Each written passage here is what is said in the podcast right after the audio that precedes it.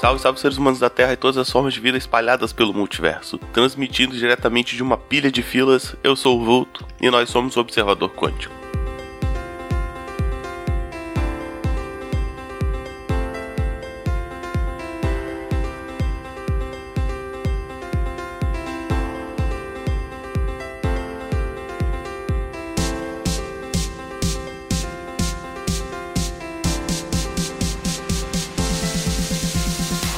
Mais um episódio do Observador Quântico no ar. Hoje eu quero falar de um assunto que é interessante, talvez não, nem tanto, mas eu tive que estudar ele por motivos de trabalho e já que eu já tinha estudado, resolvi gravar. Hoje eu vou falar de hash. Hash é uma estrutura matemática, uma, um conceito que é usado basicamente pela computação e é bastante útil e aparece aí na vida da gente e a gente nem percebe. Então acho que vai ser interessante. Vamos lá.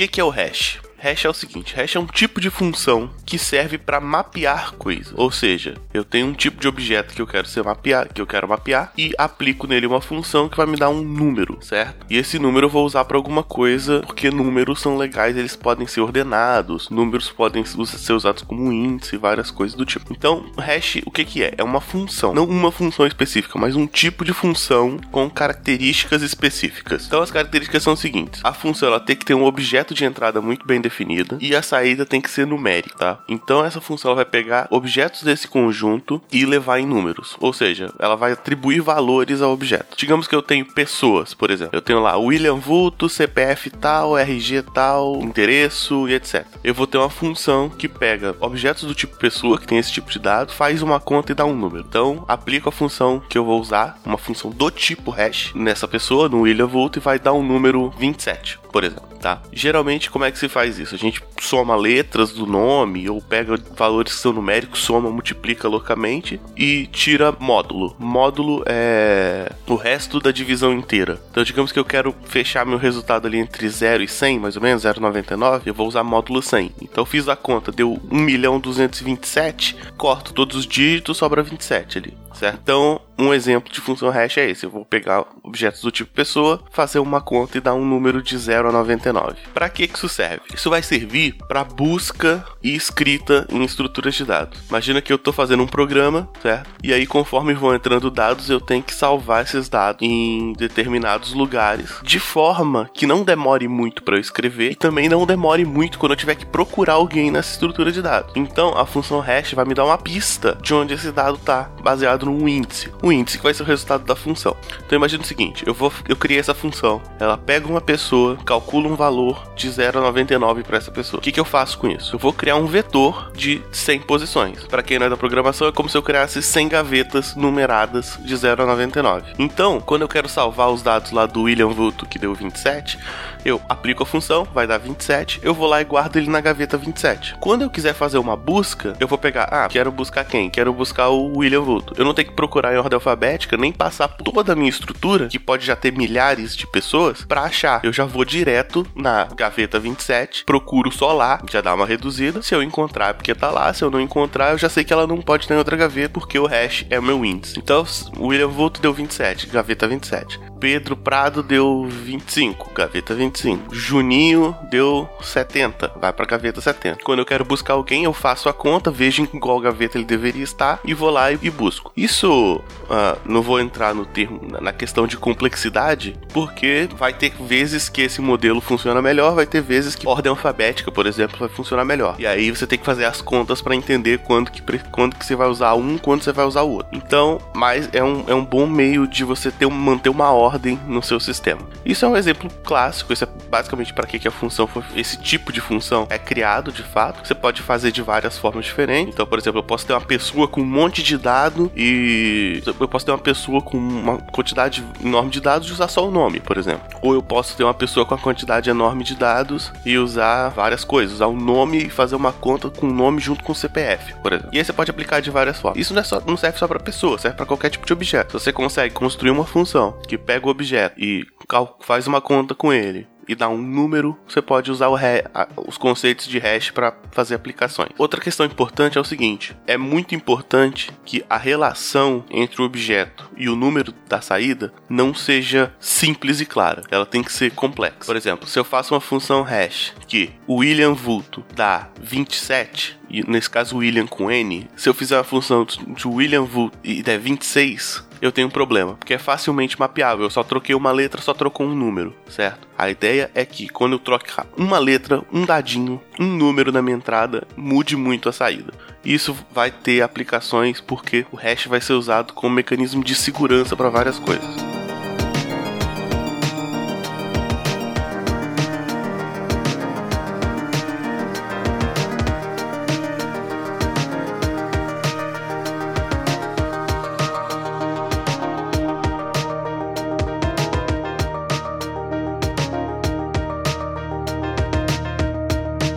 Aplicações, tá? Vulto, eu não programo, nunca vou aplicar esse troço que você tá falando. Como é que eu uso isso na minha vida? Bom, você talvez nunca use de fato, mas é importante saber que vários sistemas importantes que a gente usa usam o hash para mapeamento. Uma das propostas na maioria dos tipos de hash é essa. Quando você faz uma pequena alteração na entrada, a diferença na saída pode ser muito grande. Isso é usado para validar pacotes. Por exemplo, você que usa torrent, todo mundo usa torrent, como é que você sabe que um arquivo e outro arquivo são o mesmo arquivo. Porque no torrent você vai baixar de uma pessoa, baixa de outra, cada um baixa, baixa um pedaço, mas o cara pode ter um arquivo alterado, com o mesmo nome, certo? Então, como é que você sabe que dois arquivos são o mesmo? Você aplica hash em um, aplica hash no outro e compara os resultados. Nesse caso é um hash muito específico que a gente chama de hash MD5, né? Hash são várias funções com propriedades, hash MD5 é uma função específica. Você consegue implementar no seu computador facilmente, eu acho que nos Linux já vem implementado. E aí quando você vai enviar um arquivo, você enfia o arquivo, envia o hash dele. Quando chega para a pessoa, a pessoa faz um hash dele lá e,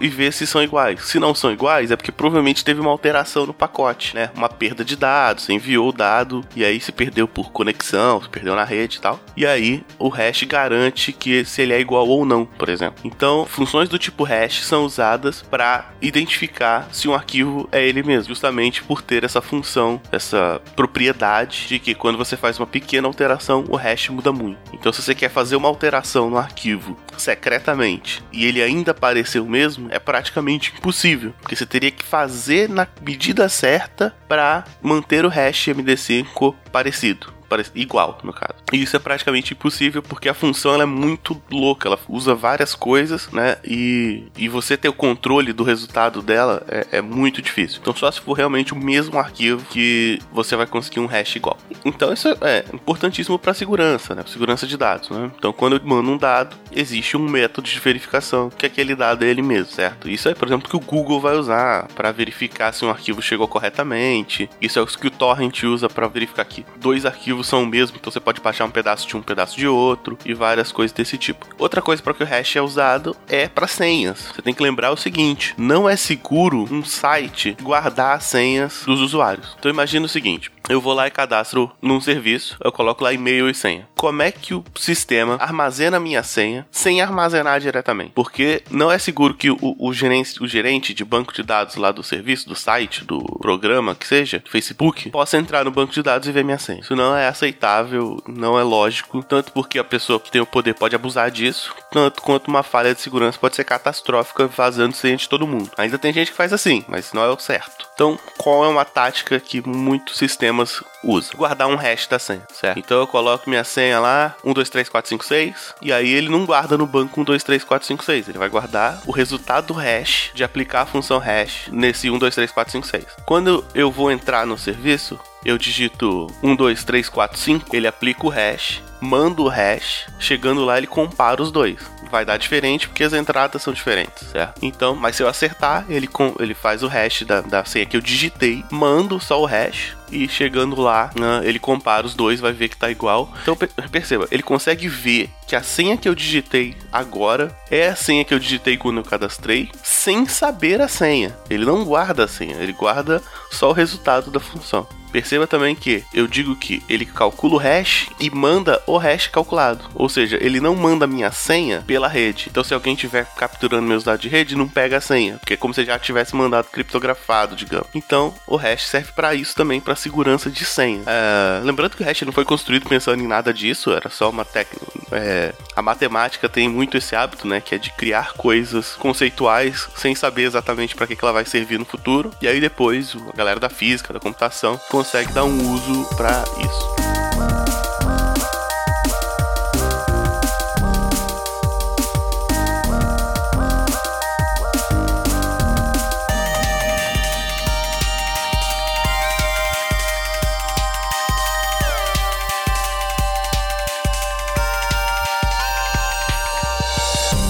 É isso. Hash é uma função de mapeamento que vai ser usada basicamente como uh, ah, para mapear, de fato, estruturas e para segurança, porque ela tem esse, esse fator de imprevisibilidade. Outro fator também é que é muito difícil você voltar, você pegar um hash e reconstruir o dado original. Até porque o dado original é muito maior do que o hash, né? Você tem perda de informação quando você faz um hash. Então é isso, eu acho que deu para entender, eu consegui falar mais ou menos o que eu queria. Uh, o hash tá aí na, na, nossa vida tecnológica o tempo todo. Esse áudio que você tá ouvindo provavelmente foi recheado várias vezes para ser comparado, para você saber que você baixou o arquivo certo e tal.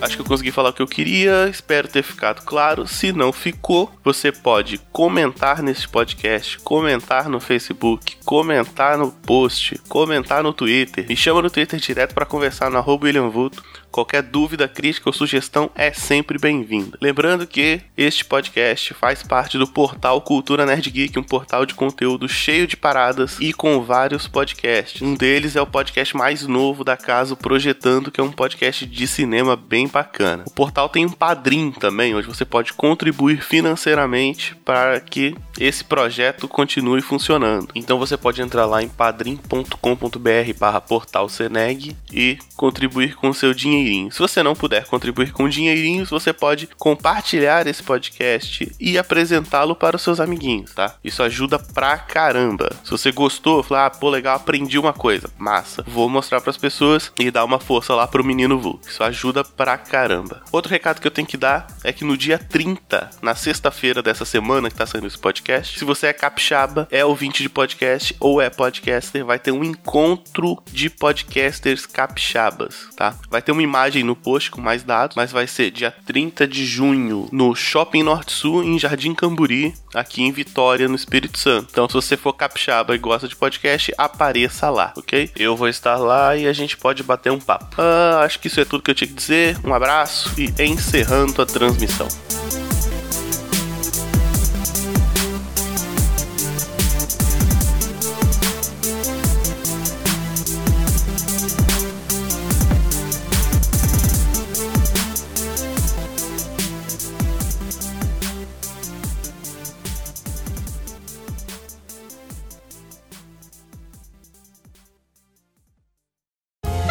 Podcast foi editado por Léo Oliveira.